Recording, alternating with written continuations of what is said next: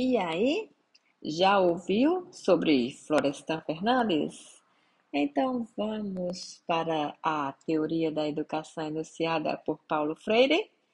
É isso aí! Estou aqui nesta nova temporada, tentando construir conhecimentos e desmistificar muita coisa. E aí você precisa saber que a teoria da educação, enunciada por Freire, é extensa e complexa. Já se inscreveu nesse podcast? Já foi no YouTube? Inscreveu-se no canal Chama Cedo Academia Academy? e já foi lá no Instagram e deu um clique para me seguir, como eu, Chama Cedo Academy? Faz isso, vamos juntos, me ajuda aí. Eu quero construir conhecimento de qualidade com você. Paulo Freire é autor de vários livros. Seu pensamento tem influenciado a prática pedagógica de educadores e educadoras em todo o mundo. Muitos são os centros e institutos de pesquisa que adotam como referencial os trabalhos de Freire. O principal objetivo da educação, na perspectiva freiriana, é a conscientização, ou seja, em relação aos oprimidos, levá-los a entender sua situação de exploração para que possam agir em favor de sua própria libertação.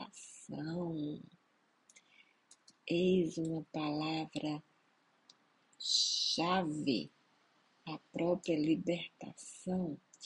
Gente, o professor Alexandre Rodrigo Nishiwaki da Silva e a professora doutora Roseli Rodrigues de Melo nos ajudaram neste podcast sobre o pensamento filosófico educacional brasileiro. Eles estarão iluminando as nossas reflexões em relação à historicidade em Paulo Freire e Dermeval Saviani, que será o próximo, e eu sei que você quer muito saber sobre esses autores. Bem, Compartilhar com os educandos formas de ler o mundo para poder transformá-lo radicalmente. Para tanto, isso é muito necessário que você, professor, professora, eu, Elcia, professora, que nós assumamos enquanto sujeitos inacabados, enquanto sujeitos que, ao estar no mundo, formam-se, transformam-se no mundo e com o mundo.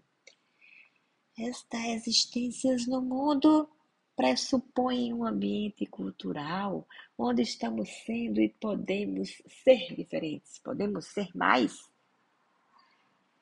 Abro aspas para citar Freire. Gosto de ser gente porque a história em que me faço com os outros e de cuja feitura tomo parte é um tempo de possibilidades e não de determinismo. As conclusões, inclusões e concepções freirianas nos levam à ética humana, demonstram claramente o entendimento deste filósofo brasileiro sobre a história, demonstra a historicidade de seu pensamento, que assim como o pensador apresentado por Gramsci Estabelece uma relação dialética entre o sujeito e o conceito, e também entre o sujeito e o contexto no qual está o ser humano inserido. Superar a ideia fatalista de determinismo é para Freire, em sua análise, mesmo que nós sejamos condicionados, atitude, os homens e as mulheres têm a possibilidade, e por que não o dever histórico, de mudar o mundo? A obra de maior expressão de Freire, Pedagogia do Oprimido, como você sabe, delineia os conceitos fundamentais que pautam seu pensamento, revistos e reafirmados em outro livro, Pedagogia da Esperança, um reencontro com a pedagogia do oprimido. Freire realiza o difícil exercício de reelaborar suas teses fundantes num contexto bem diferente. O autor, filósofo brasileiro, parte do pressuposto da, da desumanização do homem, da realidade histórica, para construir possibilidades de humanização. Segundo Freire, esta é entendida como vocação. E abro aspas para citá-lo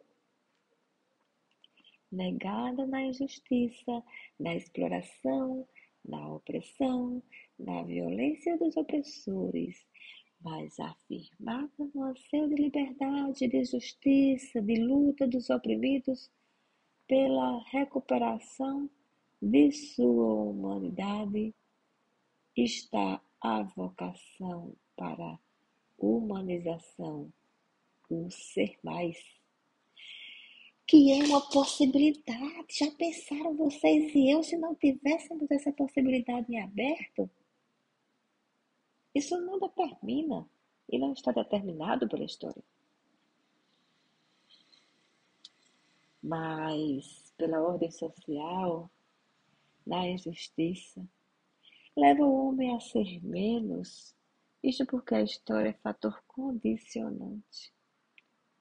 Gente, fator condicionante é uma coisa, mas não, segundo Freire, é fator determinante.